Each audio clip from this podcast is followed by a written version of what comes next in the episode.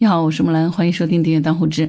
今天大年初八了，应该都正式开始上班了，所以呢，木兰的节目也开始正常恢复了。在这个假期呢，见了挺多朋友，看了很多书，也学习了很多之前自己不是特别了解的知识。尤其跟两个做金融的朋友聊天啊，收获很大。今天呢，就给你分享一下这方面的内容。一提到这个开曼群岛、维京群岛啊，可能很多人想到的就是这个风景优美的加勒比海岛度假天堂。不过呢，在资本的眼睛里，这些地方啊，除了是度假天堂，更是一个避税的天堂，因为在这些地方啊，藏着全球大部分离岸公司和离岸现金。可以这样说，全球的跨境交易当中，有一半都是经过这些避税天堂的。你知道吗？全球几乎所有的公司，几乎所有的名人，都能够或多或少的跟这些加勒比的海岛扯上关系。很多上市公司呢，尤其是中概股，你要是看看他们的股权架构图，再往上捋捋捋，捋到头。大部分都是有这个 BIV，就是英属维京群岛公司。英属维京群岛只有三万多人，但是呢，这个地方哈，它的总资产竟然高达一点四万亿美元，就相当于啊，在这个地方人均四千多万美元哈。那今天咱们来聊聊哈，在这些神秘优美的海岛上面，它到底还藏了哪些秘密？利用这些避税天堂，这些富豪和资本到底是有哪些玩法和操作方法呢？咱们首先来说说避税这个事儿哈。避税哈，它和逃税其实是两码事儿。避税呢，其实是合法的。咱打个比方啊，比如说你开车从甲城到乙城，这个中间呢是有收费站的，收二十块钱。但是呢，还有一个远一点的收费站要绕点路，可是呢，它只收五块钱。如果咱不走这个二十块钱，绕远一点走那个五块钱的收费站，这个呢就是合规的避税。但是如果这两个收费站都不走，非要从中间找个什么小道。绕过去不交钱，这个呢就属于逃税，这就是违法了哈。所以呢，避税和逃税它是两个不同的概念，一个呢合法，一个不合法。不过在现实情况当中呢，这两个当中的界限有的时候还是挺模糊的。咱们都知道，你不管是个人还是公司，有了收入有了利润，你就得交税。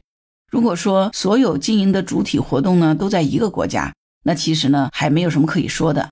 你在美国，你交美国的税；在英国，你交英国的税；那在中国，你就交中国的税呗。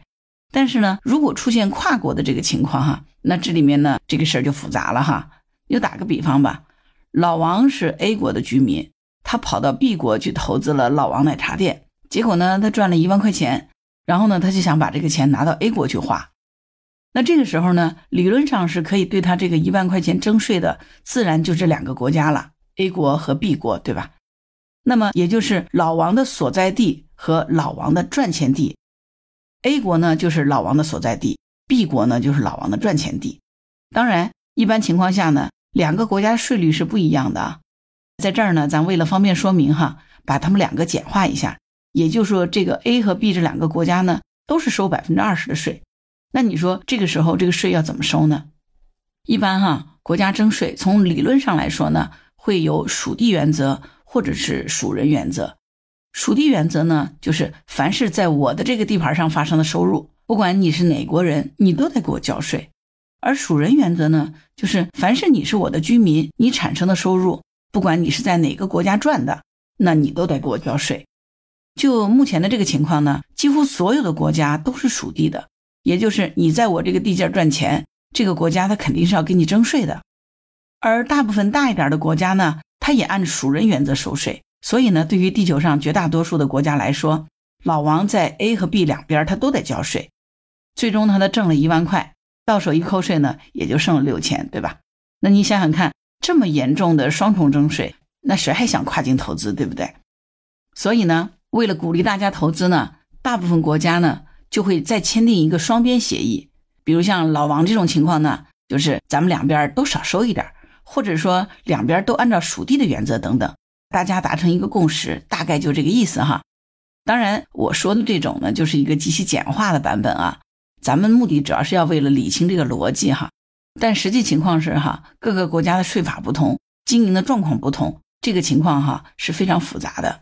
所以如果想要避税呢，咱们这个目标就很明确了哈，要么就在 A 国少交点税，要么就在 B 国少交点税，对不对？这个 A 国呢是老王人所在的地方哈，那怎么样能够让这个 A 地方的税呢更低一点呢？是不是咱们可以找一个税率更低的所在地？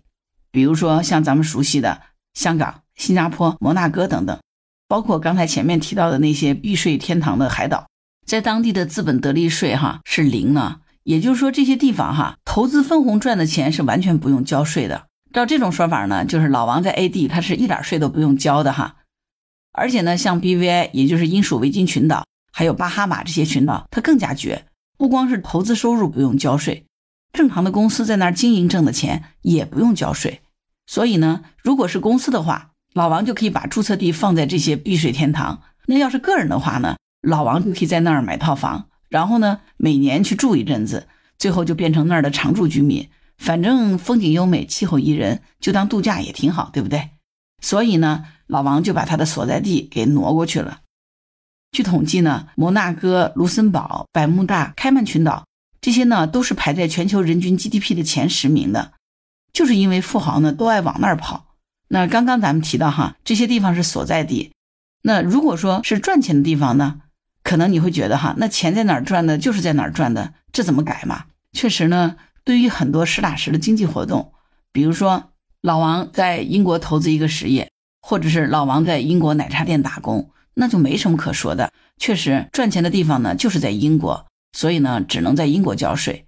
不过呢，还有很多无形资产，也就是非常模糊的收入，你很难界定它到底是在哪个地方产生的。比如说老王写了本书，或者是老王写了首歌。这个知识产权它是在哪儿创造出来呢？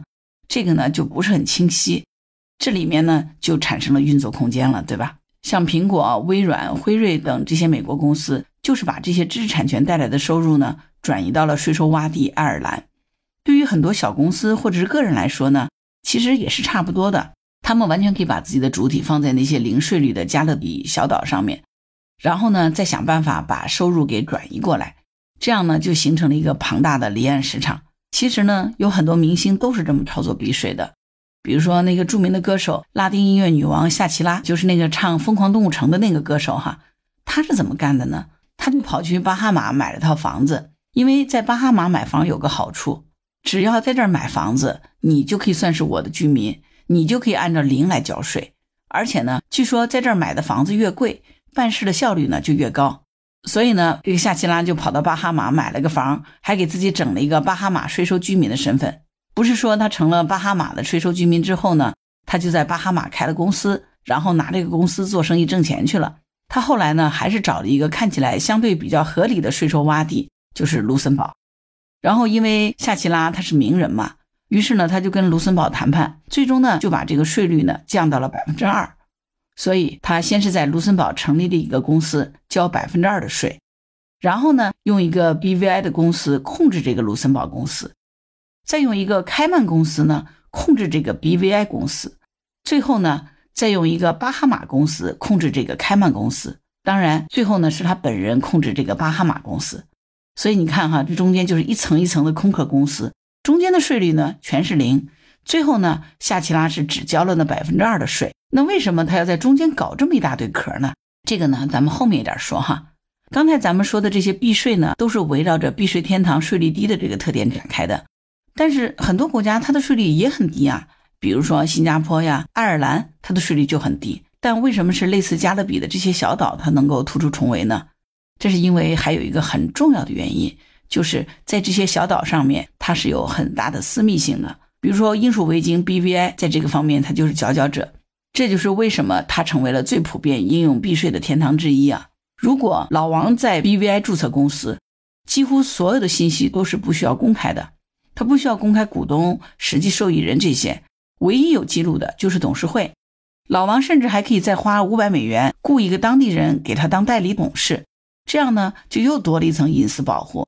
老王的名字就再也不会出现在任何这个公司的资料上面，就连当地的政府都不会知道。而且呢。整个注册的流程哈非常简单，就是你找一个代理，三天时间，一百美元就搞定了。而且在 BVI 是有极其严格的法律规定参与到公司的运营当中的，不管是代理还是律师、会计等等这些人，只要不是特别极端的情况下，他们都需要严格保守客户的隐私，不能泄露。所以你看哈，这一下是不是就方便很多，对不对？在很多国家，为了保证信息的公开透明。公司的什么股权架构啊、交易记录啊等等这些信息都是要公开的，那老王注册了多少个公司，投资了多少公司，这个信息网上一搜呢，就都能搜得出来。这个对于老王来说是不是就不太好，对吧？所以呢，老王就可以搞一个 BVI 的空壳公司作为这个投资主体，比如说老王零零发有限公司。这样的话呢，大家以后就查不出来背后是老王了嘛。其实刚才那个歌手夏奇拉为什么要套那么多层空壳呢？就是因为他太有名了嘛。所以呢，他就多套几层来隐藏他自己的身份，以防万一。你看这些避税天堂，它同时具备了两个特点，也就是低税收和私密性。这样呢，你既能避税，又能掩人耳目，这么好的东西，当然就成了很多高净值人群和公司的一些经济活动当中非常重要的一环了。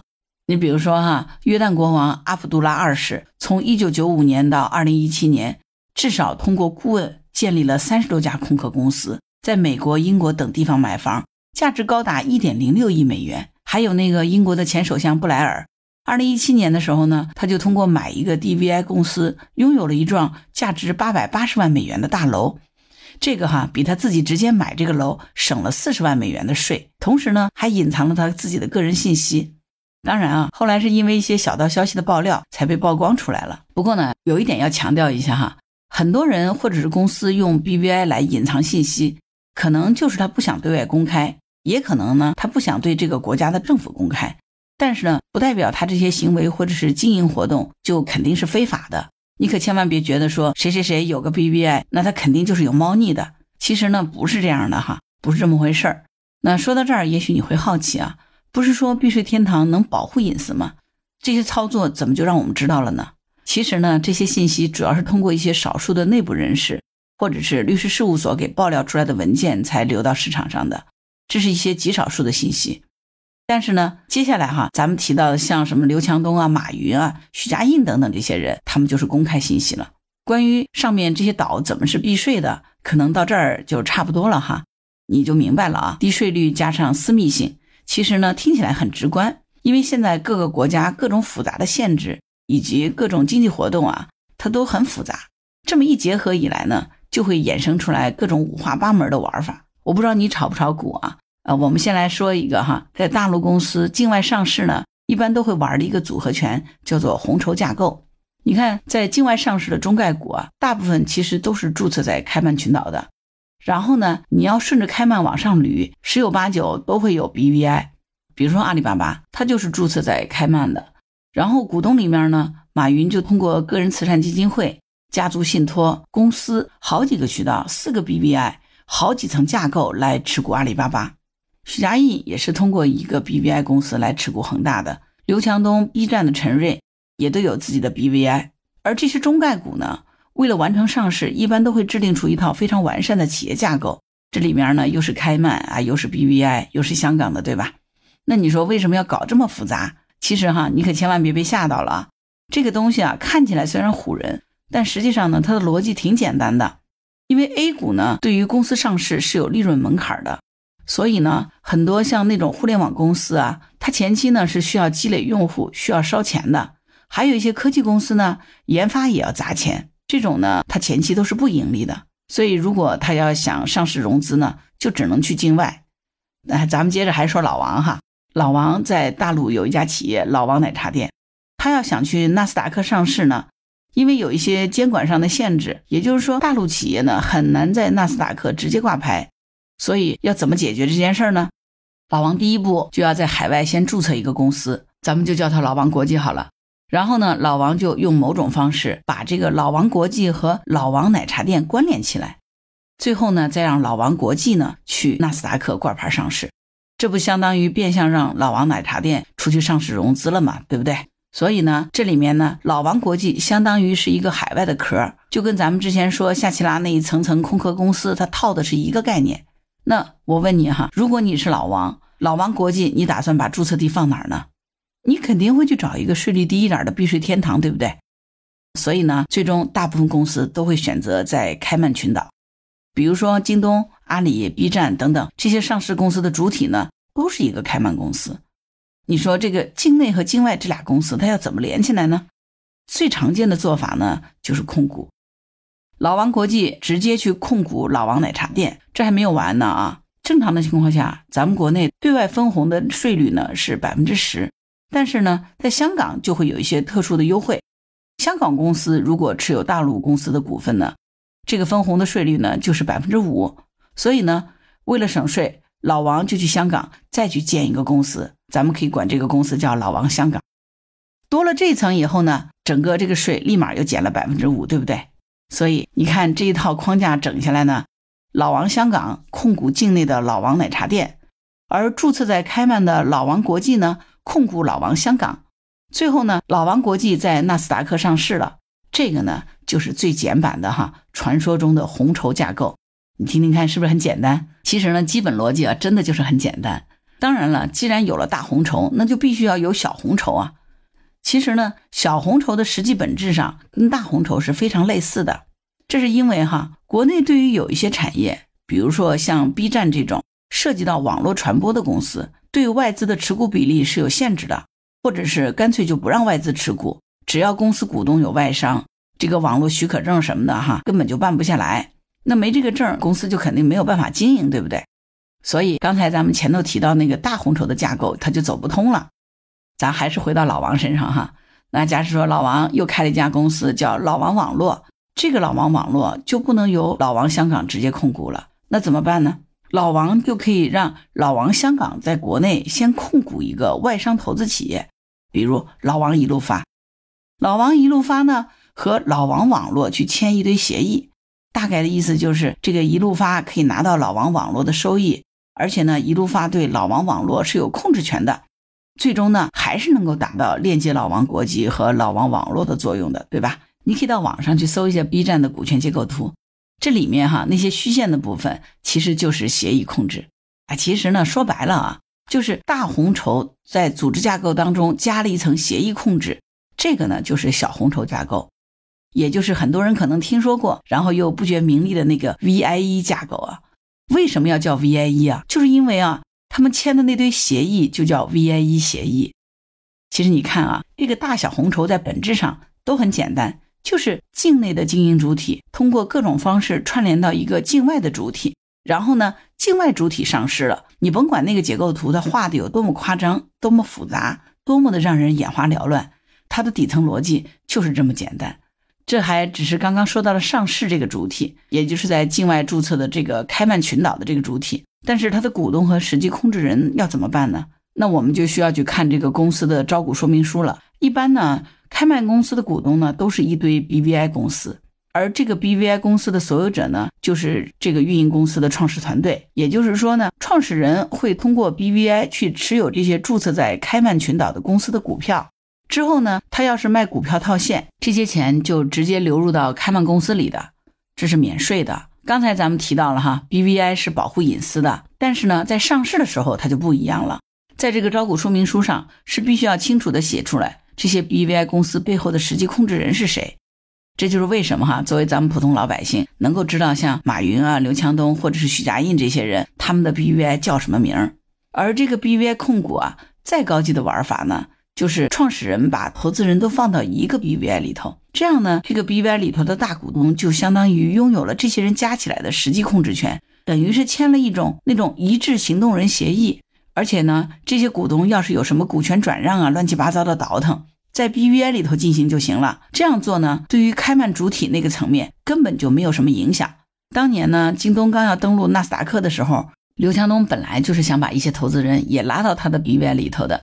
但是呢，像那些老虎基金，他就死活不进去，不想跟他全绑到一起，所以后来没办法哈，京东呢就紧急找来了腾讯，这就是为什么腾讯一直都在京东哈是数一数二的大股东，直到二零二一年底减持了。所以你发现没有，你在京东买东西从来都是微信支付，压根儿就没有支付宝的选项，这就是原因哈。那咱们还可以再延伸一点啊，你要是仔细去看这些股权结构图。就会发现哈，这些大佬通常都不是直接持股这个 BVI，中间他还会再来一层，加一个信托公司。那这是为了什么呢？因为这个资产一旦是放到了信托名义上呢，它就不属于个人自己了。这样子呢，就又起到了一个风险隔离的作用。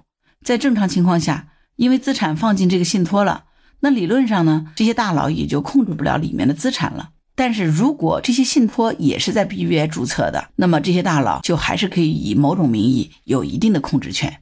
你现在明白了吗？这就是为什么哈很多大佬都喜欢在 BVI 建立信托的一个重要原因。那具体呢，咱们就不在这儿展开了哈，只要你明白这个基本逻辑就行。那听到这儿，你是不是觉得，哎呀，感觉他们可是真会玩呀？其实这些做法呢，都还是在合法合规的范围里头呢。你要是再狂野一点儿。可能就会游走在这个法律边缘了。这个避税天堂又能免税，又能够藏信息，利用这两个特点，资本其实的确是会有很多灰色的操作空间。非常常见的一招呢，就是资本操控。说白了呢，就是左手倒右手。比如说，印度的那个前亚洲首富阿达尼，二零二三年一月的时候就被一个做空机构给曝光了。这个做空机构发了一个长达一百多页的报告。各种的信息哈，指控说阿达尼集团涉嫌利用离岸公司操控股价，规模高达两千多亿美元。这个哈在股价操纵史上绝对是能够排上前几名的大案了。这个报告出来后的几天之内呢，阿达尼集团旗下的七只股票一共市值就缩水了五百亿美元。